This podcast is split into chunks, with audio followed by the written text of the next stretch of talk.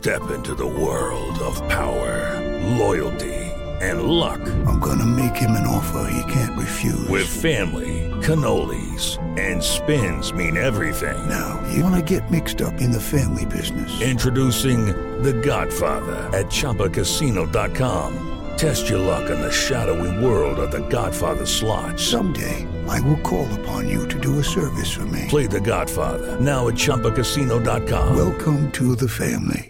No purchase necessary. VGW Group. Void where prohibited by law. 18 plus. Terms and conditions apply.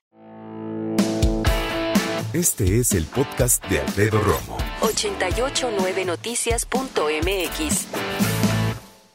El tema de hoy, uf, ¿qué te puedo decir? Desde mi punto de vista, puede, y no exagero, que cambie las vidas de las personas. Y si me veo todavía más romántico, cambia prácticamente el destino de familias, el destino incluso mucho más grande de grupos sociales, de partidos, de países. Y si hablamos de la culpa, que es el tema de hoy, entendemos que es un tema que no cabe en las personas. Tan no cabe que es imposible cargar con ella, lidiar con ella. Te quita parte de tu humanidad, de tu personalidad, de tu calma, obviamente. Y es algo que tenemos que hablar. Y tenemos que hacerlo con una experta, como lo es Estela Durán. Ay, Bienvenida, mi Estela. precioso Romo, gracias, te adoro porque siempre me Gracias, haces doctora, por venir con el nosotros. día siempre me lo hacen aquí. Gracias. Fíjate que cuando hablamos de la culpa y cuando alguien allá afuera ahorita está entendiendo el calibre de este tema es porque lo siente. Ay, claro. Y si lo siente es porque generalmente está desesperado o desesperada. Así es. ¿Cómo Sí le hacemos? es. ¿Por dónde empezamos? Yo te sigo. Es un lastre tremendo que de veras es tóxico, no nos sirve para nada y como dices tú, todos, absolutamente todos en algún momento lo hemos vivido, de un lado o del otro. Entonces vamos a hablar primero por el que carga esa culpa, ¿no? ¿Cuáles son las más frecuentes? La más frecuente ahorita, por ejemplo, que, que tenemos mucho en consulta, es el típico trabajo, te lo dice una mamá que trabaja. ¿no? De, y no le dedico suficiente tiempo a mis hijos. Entonces, ¿qué es lo que está creando esta sensación de culpa, de no estoy lo suficiente, etcétera? Angustia constante. Una angustia constante y una sobrecompensación espantosa que crea y cría y construye hijos tiranos. Entonces, lo que Hijo, está tenemos muy fuerte eso, Sí, está cañón. Y y de verdad que esto es una es un tema eh, mundial. O sea, esto ya es algo generacional, porque estás de acuerdo que ya estas nuevas generaciones, la gran mayoría de las mamás trabajamos. Y, y no es también un, un asunto de, ¿cómo te diré? De gusto. Mucha gente tiene una gran necesidad. Es la- Y las de la familias- es que no hay de otra. Sí, o sea, ya no ¿Qué es con un solo sueldo del papá, el típico, no de antes, que pues con lo que generaba el papá pues alcanzaba para toda la familia. Ahorita ya no. Entonces ya es una gran necesidad que papá y mamá hagan un equipo. Entonces, eso, de alguna manera, fíjate, que- fíjate qué interesante lo que escuché hoy justamente en una estación de Grupo Asir con Rocío Córdoba. A la gran Decía- Rocío en Amor Sí, 95.3. mi preciosa, saludos. Eh, ella decía que a Camila Sodi le estaban preguntando que cómo le hacía para manejar su carrera y...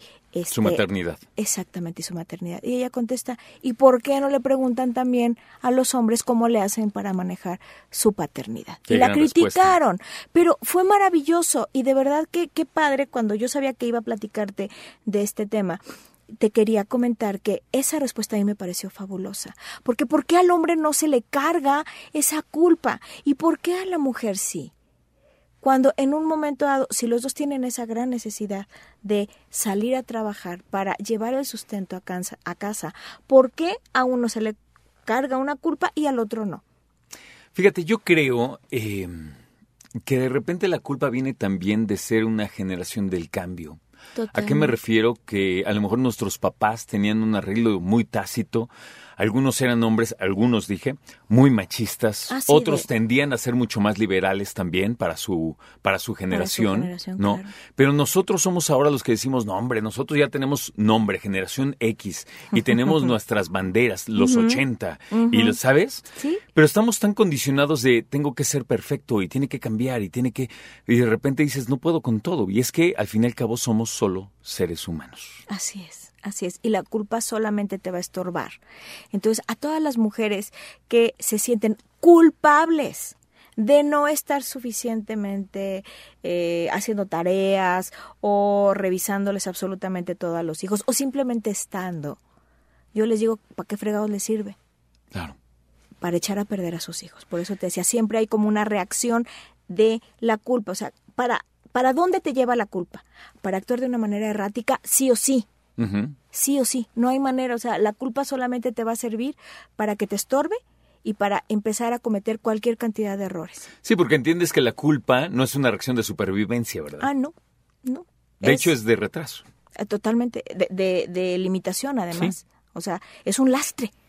La es culpa un es lastre. un lastre. Ahora, yo creo que la cuestión que mencionas ahorita de, de las mujeres y los hijos es un gran ejemplo de culpa. Hay otro que es aquellas generaciones que ya pasaron, ya, ya están de hecho en la tercera edad y de repente ven el resultado de todas las acciones. Así es. O sea, yo ya soy abuelo y veo incluso mis nietos y ves a tu familia. Yo pienso en mis abuelos cuando hacemos reuniones y todo y ven a la familia. ¿Realmente qué piensan, Estela? Claro. Dicen, oye, qué bonita familia, qué bien se llevan, mira que... O a lo mejor no. Y esa es la verdad. Sí, sí, sí. Imagínate ser una persona de la tercera edad con culpa.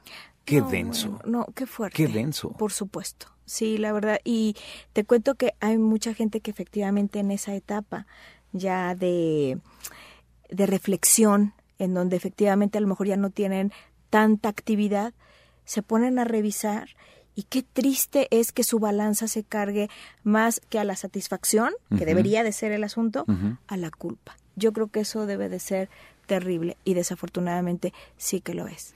Ya identificamos la culpa, Estela, ¿no? Ya sabemos que es una cosa terrible, que angustia y que físicamente puedes sentirla a veces. Ay, sí, por supuesto. ¿Cómo lidio con eso? Dejando bien claro que la mejor opción siempre va a ser buscar una profesional. Ay, Siempre va a ser importante ir con un especialista para que me oriente. Pero, ¿cuáles dirías tú que son los primeros pasos en reconocerla y por lo menos empezar a lidiar con ella? Así es. Piensa si hay algo de tu vida que tú quieres cambiar, por ejemplo, ahorita, en este momento, y dices, no, no lo hago porque eso me va a causar muchísima culpa. Oh, ¿no? Y te voy a dar un ejemplo. a ver. Aquella mujer que dice, ya no soy feliz con mi marido, ya no estoy a gusto, al contrario, estoy sufriendo mucho, eh, me maltrata, me humilla, me pone los cuernos, me hace, me vuelve, pero no voy a dejar a mis hijos sin padre, porque si lo hago, no me la voy a acabar con la culpa de haberles dejado sin un padre.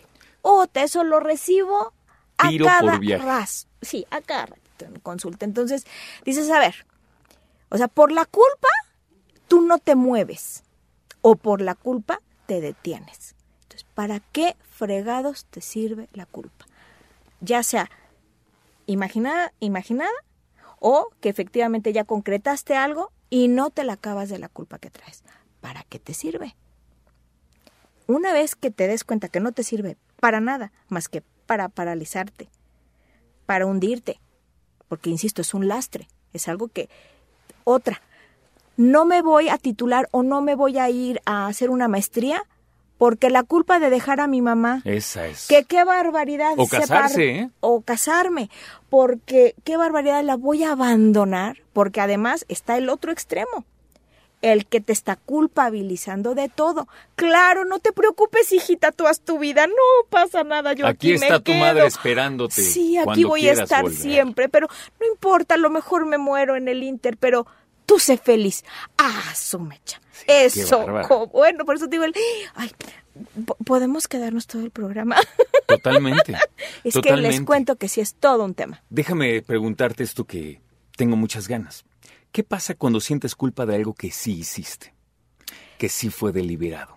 O sea, hay por ahí papás que dicen, ¿sabes qué? Yo la verdad, llegó un punto en mi relación que con mis hijos chiquitos dije, no puedo, no quiero estar aquí. Adiós. sí? Estoy consciente de lo que hice.